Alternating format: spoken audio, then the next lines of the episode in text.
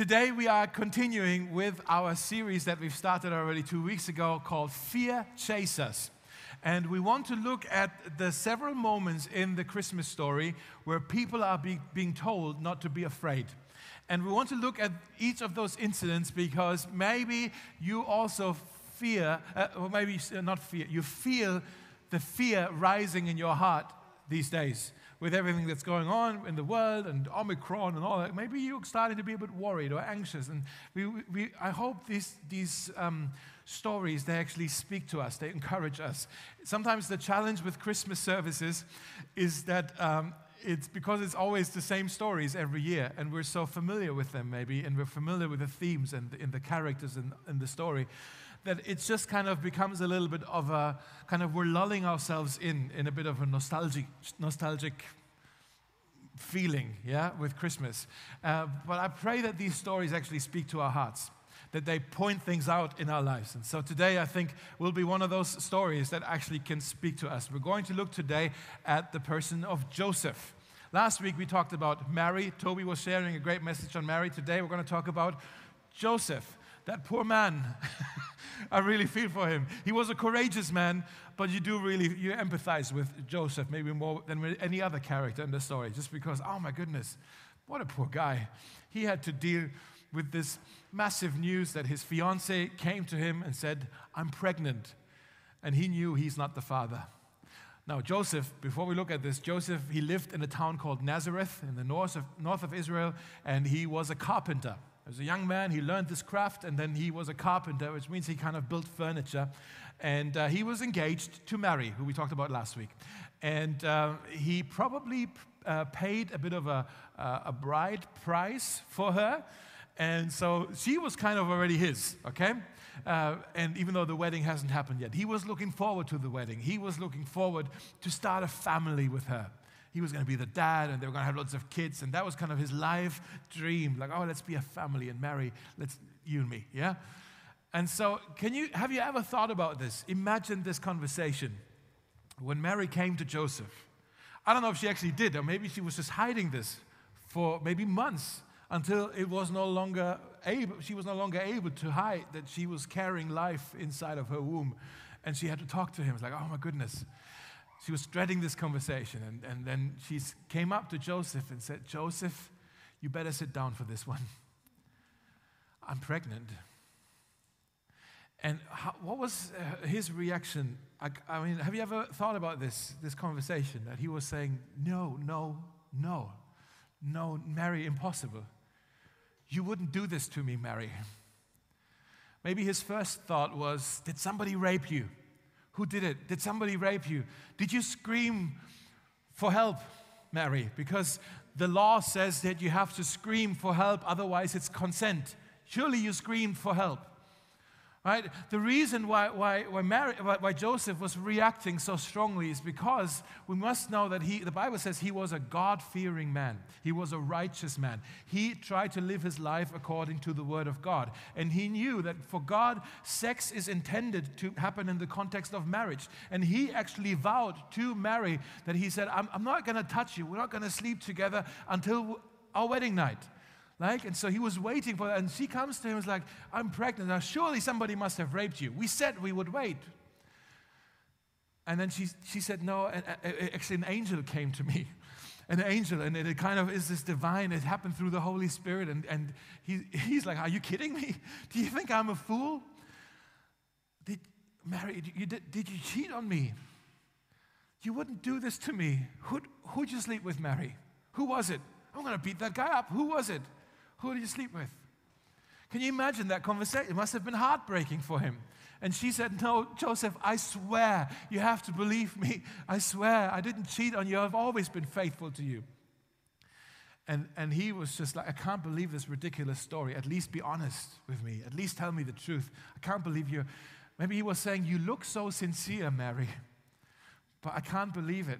I, I think you broke the law of God and you also broke my heart. I don't think I can marry you anymore. And so we can empathize with this, Joseph. I don't think I would have believed it. You wouldn't have believed it. What a ridiculous story. An angel came to me, and now I'm pregnant. Of course, he didn't believe it. He wasn't buying it. He was probably angry. He was heartbroken. He felt deceived. He felt uh, offended. Let's look at this story now. We are in Matthew chapter 1. If you want to open your Bibles at home, if you have your Bibles here, you can, but also you just look on the screen or on the piece of paper that was on your chair as well. Matthew chapter 1, starting in verse uh, 18, it says, Before their marriage took place, while Mary was still a virgin, she became pregnant through the power of the Holy Spirit. Joseph, to whom she was engaged, was a righteous man, and he did not want to disgrace her publicly, so he decided to break the engagement quietly he called the wedding off. Now, I want to ask you this question What would you do in his shoes? If you were him and your fiance would come to you and she would say, I'm pregnant, and you knew you're not the father, you would do the same thing, wouldn't you? There's no way you would still marry her. You're like, okay, I'm hot. We broke my heart. I can't believe you did this. But uh, maybe thank God you did it now before the wedding, because now we can just kind of end this discreetly. Uh, it says here that Joseph he was a righteous man, which means he was, he was faithful to the law. And he was convinced that Mary had committed adultery even before their wedding day. Um, but it's interesting, he, he knew, oh, this is a great sin in the eyes of the Lord. So he doesn't ignore it. But at the same time, he doesn't expose it. It's a great balance he's writing here. He doesn't ignore the sin, but he also doesn't want to expose her. He doesn't want to shame her publicly. He is trying to be very discreet here. It's a great balance we need to learn this, guys, as Christians, I think, uh, because sometimes we're the exact opposite of Joseph. Joseph, he's moral without being moralistic, he's righteous without being judgmental, he's correct without being condemning. You see that? He's, he's writing that a very healthy balance here. And, and can we just admit that we sometimes we're not as good with this? That sometimes we can be so quick to point out the sins of other people uh, we think that kind of the way we are moral as Christians is by pointing out the immorality in all the others, and almost as if we try to hide our own mistakes by pointing out the mistakes of others. We do this all the time. Actually, kids do it. My two kids, they do it as well. Like, oh, but she did, you know. My wife and I do this, funny enough. Like sometimes, like, oh, but you did this. Well, I did this. Oh, well, you did this. You know, we kind of play this game. It happens in the workplaces, happens at university, happens in church. Always pointing at the faults of the others. Maybe you want to write out this sentence here. It's on the screen as well. Uh, write this out. Um, a judgmental heart has a lack of introspection. A judgmental heart has a lack of introspection. Jesus talked about this, that his, his teaching on, on the lock and the speck in your eye. Remember this? Maybe you can read it up. Uh, it's basically, it, what it says is sometimes judgmental people are not very self aware. They're just quick at looking at all the other people. They're not very self aware. I don't think that was the problem with Joseph, though. He wasn't judgmental with Mary, he was very self aware. He was hurt for sure, but now he's trying to do his own like damage control here. And he knew uh, that he could have had Mary punished. The law actually permitted that if he wanted to, he could have her stoned according to the Old Testament for this sin. It was serious. Like he, Mary could have been stoned just by confessing this to Joseph. But he didn't want to go down that route. He knew eventually Mary will have to face the consequences of this. She won't be able to hide this forever. And eventually, she's going to have a baby. And so she will feel the consequences of this. There's no need for me to expose her. It is inevitable. He knew her life was going to be ruined. Probably her family would have cut her off. The whole town would have marginalized her. Nobody would marry Mary after this. Right? She was going to be a single mom, which in this culture was um, kind of you know, there was a life of poverty because women didn't have income. Nobody provided for her, nobody took care of her. And so she, Joseph thought, she's going to have her punishment. I don't need to expose her. I just leave her to her fate, but I need to guard my own integrity here because he was thinking the people may not understand now why I call off the wedding, but in a few months they will know why I did it and they will agree that I did the right thing. Because if I marry her now, and in five or six months we're going to have a baby, people aren't stupid. They're going to do the math and they're going to look at me and they said, Well, Joseph, you couldn't wait, could you? Could you not wait for the wedding night? That you had to, is that why you had to get married so quickly, right? And, uh, and, and, and he was, he was he, I think he was trying to guard his own integrity. He said, People will assume that I'm the father. But I didn't do anything. Mary committed a sin. He was convinced. But he said, I don't want people to think I did it. And so he was trying to guard his own integrity. And I think he was facing a fear that, if we're honest, we all know too well. It's the fear of losing my reputation. The fear of losing my reputation. What are people going to think of me? Do you know this one? I think we all do. The, what are people going to say? What are they going to talk about? He was thinking this scandal, it will taint my reputation. It will, it, I must disassociate from her. I have to guard my integrity. I have to guard my respect in the community here, among my business partners, among my friends. What are they going to say? Mary committed a sin, but I don't want them to think I did it. And so he was afraid of losing his reputation. He felt the peer pressure and the, and the fear of criticism and of gossip and of rejection. And so I think that's why he said, okay, I must disassociate. And he almost missed the greatest blessing of his life. But then an angel came to him. Let's continue reading. In verse 20, it says, As he considered doing all of this, an angel of the Lord appeared to him in a dream. Joseph, son of David, the angel said, Now here's that word again do not be afraid. That's what we're looking at these days, right? Do not be afraid. Here we have it. Do not be afraid of what? Well, do not be afraid to take Mary as your wife. The angel was saying, Don't worry about what people might say. Don't worry about your reputation, for the child within her was conceived by the Holy Spirit. In other words, Joseph, your fiance is telling the truth. She has been faithful to you, Joseph. Don't be afraid to marry her. This isn't an ordinary child. She will have a son. And then it also says, And you are to name him Jesus, for he will save his people from their sins. Now, we read this, and maybe we've heard this already so many times that it's so quick for us um, that we miss something really important, something really radical that's actually happening here. The angel has a radical challenge for Joseph that I'm sure caused another kind of fear to rise in him. He was saying, You are to name him Jesus. In other words, Joseph, you won't have the right to name this child. Joseph, you won't have that kind of authority over this child. Rather, it's the opposite. This child will have authority over you. This child will name you. You're not going to name him, he's going to name you. He's the king. He's going to be Lord. He's going to uh, be in charge. And if you want to receive Jesus, that means you need to kind of give up your need to be in charge, give up your, your need to be in control. And that's the second fear that I think many of us have. It's not just the, the fear of my, losing my reputation, but it's also the fear of losing control. How many of you are control freaks? Can I just see your hands? Right? Yes, yeah you were in control of that hand raise. Just like, yes, I'm going to do it. Yeah, that's, that's a sign that you're a control freak. and, um, and so we, we, I think we all know this. We know both of these fears really well. I've been in Berlin now for nine years, and I feel like I've gotten to know quite a few people in this city. And I've come to the conclusion that those two fears are why people struggle to receive Jesus the fear of losing my reputation and the fear of losing control. It's, it sounds like this fear of losing my reputation when somebody says, Yeah, I, I, maybe I would go to church, or maybe I would be a Christian, but what are my friends are going to say to this? What are my coworkers going to say? People are going to laugh at me. You're afraid of your reputation, you're afraid of losing your image. And the other one, fear of losing control, it's, it sounds like this Well, if I become a Christian, if I become a Christian, I'm considering it, but if I do this, will Jesus still allow me to do this?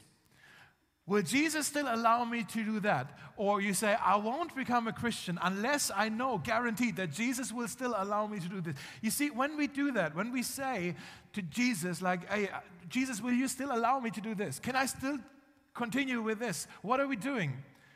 We're naming him, he's not naming us. We're trying to bring him under our authority. That's what we're doing. And the angel says that's not how it works you know, maybe we say things even like, oh, I want Jesus to help me. I want Jesus to advise me. I want him to provide for me. I want him to forgive me.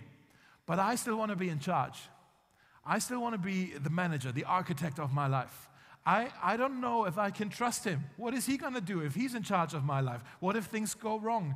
And uh, I don't want to give up the control. Maybe you've thought this as well. Uh, if I surrender, doesn't, that, doesn't that mean that I lost? Isn't surrender? It's like, oh, I give up, I lost, you win. Like in a war, the loser surrenders, right? Doesn't, that, that's the fear that we have. But Jesus is not that kind of king, guys.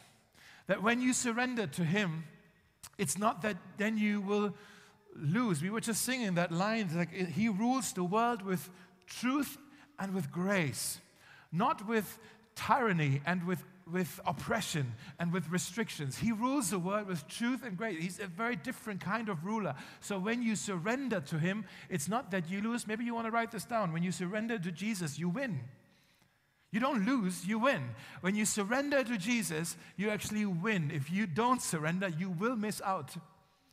Okay? Joseph would have missed out if he would have said, I don't want to surrender to him, uh, because what, what if, well, isn't that the thing? That this, this fear that we have here is, um, is a lie that kind of has entered into the bloodstream of the human race all the way in the beginning in the Garden of Eden when Adam and Eve were tempted.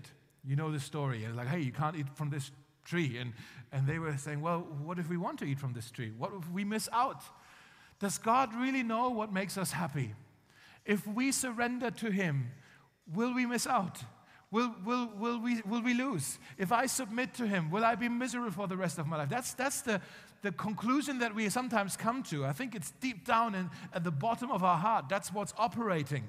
I, I, don't know if you've ever thought about this. It may not be so easy to grasp right away, but the, the assumption that's operating at the bottom of your heart is God doesn't know what's best for me. Therefore, I can't submit to Him. Therefore, I can't follow Him. I'm not sure if I can truly trust Him. I don't know if I truly trust that He's good because God doesn't know what's best for me. That is the root of all of our sin. That is the root thinking of all the pain and all the trouble and all the suffering in the world, if you think about it. We struggle to trust the goodness of God. And Joseph shows us it takes a tremendous amount of courage to actually trust God's goodness. It takes courage to say, I'm going to give up the control over my reputation and the control over my life. I'm going to give it up. I don't care about this as much as following you. So again, Joseph, if he would have said, I don't want to surrender to this, I don't want to give this child another name. In that culture, which was huge for the dads to name their children, right? And, and the angel was saying, No, you're not going to name him. We already have a name for him. You're not going to name him. And if Joseph would have said, I won't do it, because then I will miss out, ironically, he would have missed out. Ironically, he would have missed the greatest blessing of his life that he would become the earthly father of the Son of God. But because he surrendered, we still talk about him today. It says in verse 24 when Joseph woke up, he did as the angel commanded and took Mary as his wife. But he did not have sexual relations with her until her son was born. And Joseph, he did it. He, Joseph named him Jesus. And I believe Joseph saved Mary's life because he married her. Again, think about the implications of what would have happened to her if, if he wouldn't have married her.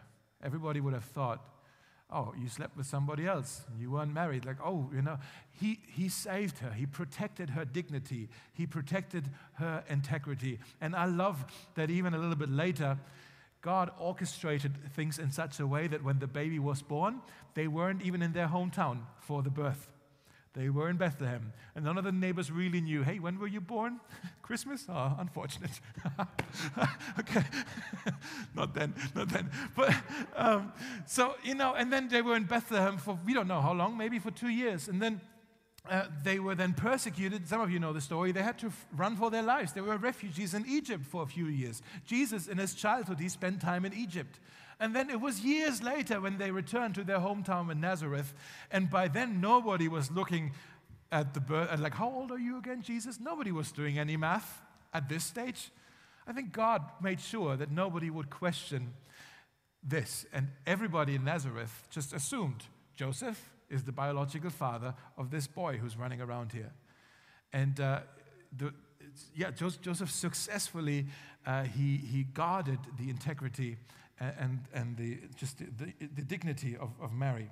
Uh, there's, a, there's a place in Matthew 13 where Jesus is teaching in the synagogue in Nazareth, and people are saying, Isn't that the son of that carpenter Joseph? That's an indicator that everybody knew, or everybody thought Joseph is the biological father. If they had thought that there's any scandal or any oh virgin birth, like nobody knew about this. But if that's what people had thought, they would have said, they wouldn't have said, "Oh, isn't this the son of the carpenter Joseph?" They would have said, "Isn't that the son of that whore Mary?" But they didn't say that. And so Joseph, like I said, he successfully protected her integrity. Now, how did he do that? How was he able to overcome these fears that we're talking about? How was he able to chase them away? I wonder if it had a little something to do with something else that the angel had said to Joseph. Something I've, mi- I've missed, I've, I've, kind of skipped uh, when we read this so far. Some of you noticed I skipped a couple verses. There's something else that uh, it seems like the angel was saying. And in verse 22, the angel is actually quoting an Old Testament prophecy from Isaiah chapter 9, something that was already said in the past about what would happen. And he's saying, Look, the virgin will conceive a child, she will give birth to a son, and they will call him Emmanuel, which means God with us. And now I know what you're thinking. It's like, hold on, why did the angel say he's supposed to call him Jesus, and now he's saying he's supposed to call him Emmanuel? It's a very confusing for Joseph. And you need to know it's kind of like Jesus is the given name is what we'll call this boy. Emmanuel is a description of his purpose, of, what, of his calling, of kind of what he would do to be Emmanuel, God with us. It's kind of a little bit like, it's not great, but Diasno was playing piano, so we'll call him Diasno, but you could also say he is a piano player. Okay? So it's kind of like Jesus, that's what we call him. But what is he? He's an Emmanuel. Okay? That's what he does. That's his purpose. Does that make sense? So that's what, that's what Jesus is talking about, uh, what the angel is talking about here. Uh, he, will, he will be, he will be called. Kind of, that's what his purpose is. Emmanuel, which means God with us. And when you understand that Jesus is Emmanuel, that he's God with us, when you truly grasp this and, and experience it, I promise you, it will chase away the fears in your life. It will. There will be no more need for you to be anxious. There will be no more need for you to worry because you know, oh, Jesus, He is my Emmanuel. So before we close, I just want to look really quick at what that word Emmanuel means and why it is so encouraging and so comforting for us. We talked a lot about Joseph. Let's talk about Jesus as we wrap things up here. Uh, the first thing it means is Jesus is God. If it's God with us, the first thing we learn is that means that Jesus is God. That's what we celebrate at Christmas, that the creator and the sustainer of the universe became a human being.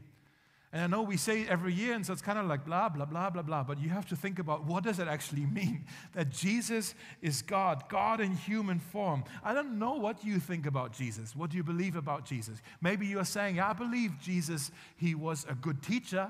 He had good things to say about loving our neighbors and all of that stuff. So maybe he's a teacher for you. Maybe you're saying, oh, Jesus, he's a great example of, um, of, you know, of sacrifice and, and, of love for the neighbor. And maybe you're saying that. Maybe you're even saying, I believe Jesus was somehow sent by God, like a prophet maybe.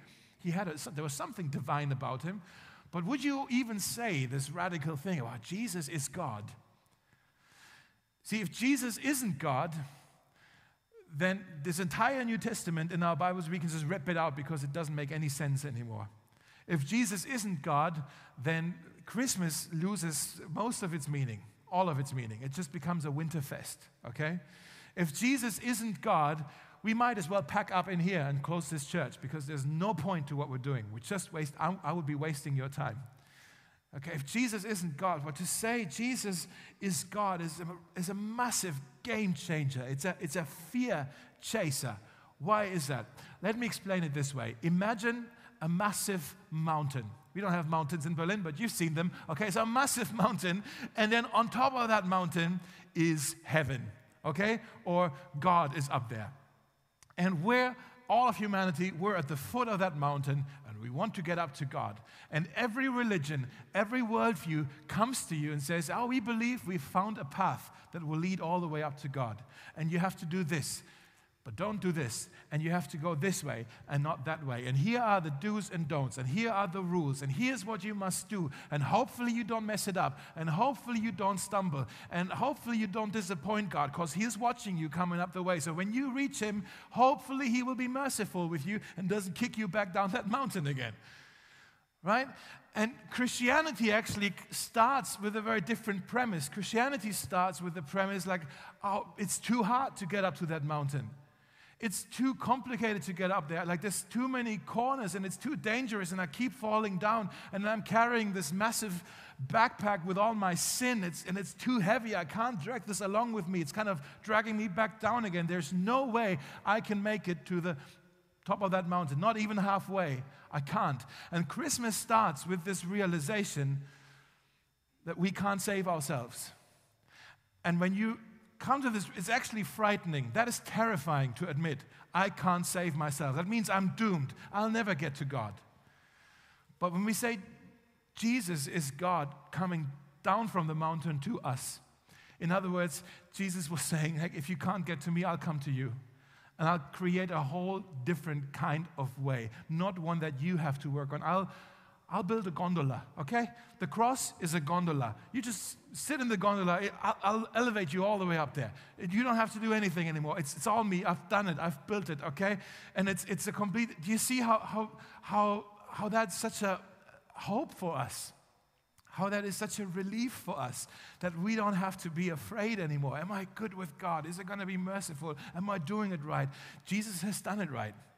Okay, so that's the first thing. Jesus is God. And then the second thing is Jesus is God with, with us. He's with us. Emmanuel means you no longer need to worry about where you stand with God.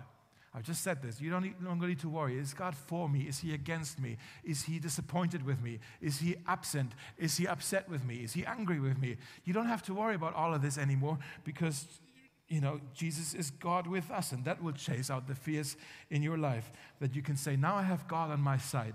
Now I have someone who will walk through the valleys with me. Now I have someone who will fight my battles with me. I, am not by my, on my own anymore. I'm not by myself anymore. I have God with me, and nothing can separate me from His love ever. Um, never before has God been so close as when Jesus came. Never before has God made himself so relatable to us. Paul says Jesus is the visible image, get this, the visible image of the invisible God. In other words, when you look at Jesus, you can see the invisible God. That's what he's saying. The visible image of the invisible God. He became small, he became vulnerable, the size of an embryo.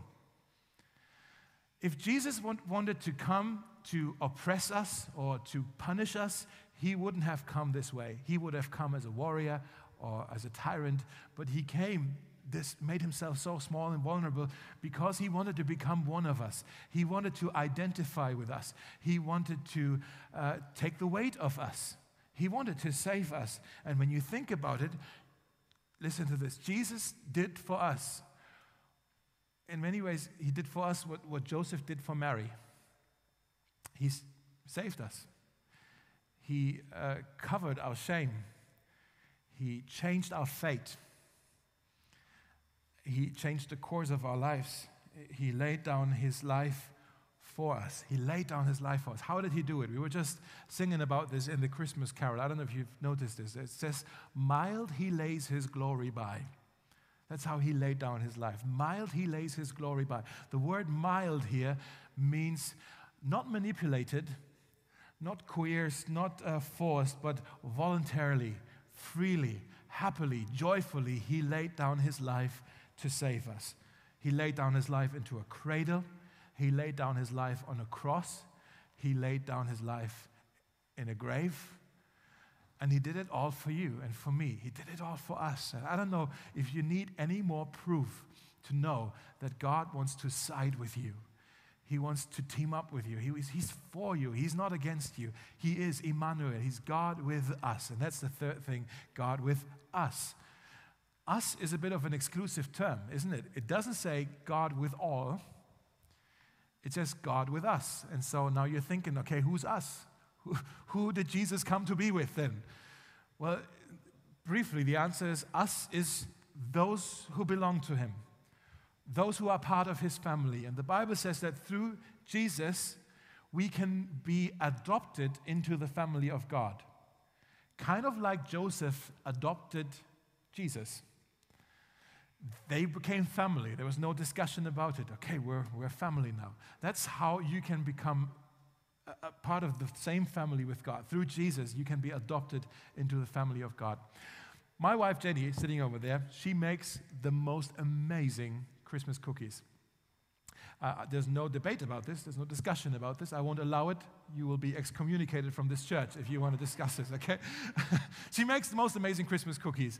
And, uh, and when, when she does that in, in the uh, Christmas time, mostly, then it, it sort of works like gravity almost that my kids and I, we kind of all come from the corners of the apartment just to kind of, hey, let's all hang out in the kitchen, see what Jenny is doing.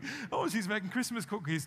I smelled it, like, and, and I just feel like, just as I'm a supportive husband, I feel like, Jenny, do you need any help? Like, do you need, can I help you in any way? Maybe do you need an opinion on one of your products? Do you need me to try any of them? And, and I, I'm just offering, you know, guys, I'm a good husband. I'm offering to support and help her. And sometimes, because she's nice, not just to us in the family, but sometimes she makes like Christmas cookies for her coworkers, for her boss or whatever. And then she slaps mine, don't touch them, they're not for you.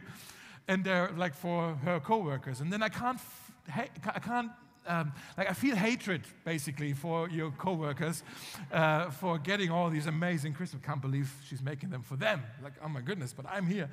But then sometimes, like this, maybe I'm in the kitchen by myself, and she's in another room, and I see there's Christmas cookies. Uh, I've learned to ask for permission. Okay, I've learned this over the years. but when there's a Christmas cookie and I have it in my hand, and then I, oh, that's a nice. So I have the Christmas cookie. it, it, it's not a sexy moment or anything, but, it's okay. So I have the Christmas cookie. I know I need to ask for permission. And, uh, and then I ask her, hey, who is this Christmas cookie for? You know, as I'm trying to eat it. And then I hear those most liberating words from the living room. It's like, they're for us meaning they are for the family. And I know I'm part of the family. I qualify. So the cookie and I, we are becoming one flesh. right? That's happening. And uh, all that to say is, I know this privilege is for me because I'm part of the family. And this promise right here that Jesus is Emmanuel, God with us, it is exclusive. It is exclusive for those who are part of the family.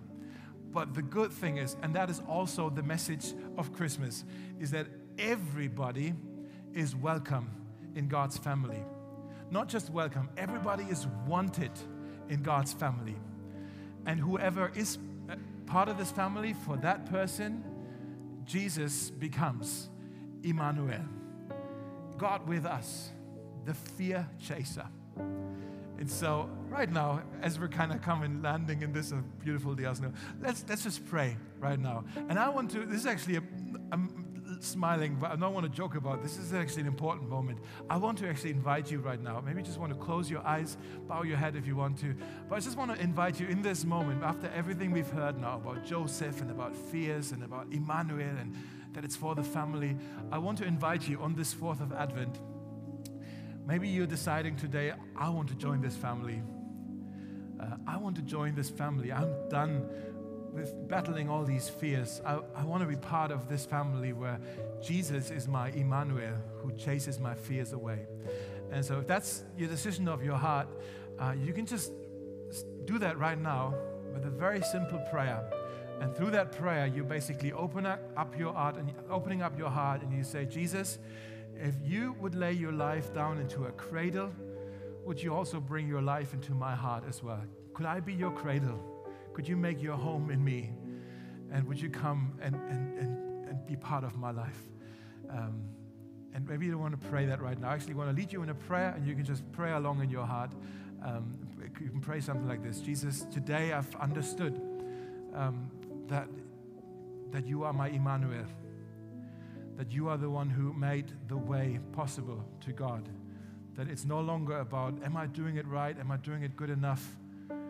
Jesus, you've made a way for me. You came for me, for us. That's why we celebrate Christmas. This is what this is all about. And so today I also want to just open up the way into my heart and say, Jesus, come on in. I welcome you into my heart. I want you to take over in my life. I, I surrender my need for control. And I know I don't have to fear this because you rule with truth and grace, and you bring truth and grace and healing and hope and all of these things into my life, and I need them so much. Jesus, come into my life, not to destroy anything, but to heal my heart, to save my heart. And I know there's things that hold me back. There's fears that hold me back the fear of losing my reputation, maybe, or the fear of losing control. Jesus, help me to overcome these. Help me just to, to not be so worried about them. Speak to me now these words that the angel said to Joseph Do not be afraid. Do not be afraid. So, as much as I know how, maybe you're still saying, Oh, I have loads of questions, but as much as I know how, right now, I say yes to you, Jesus. I receive you and your life into my heart.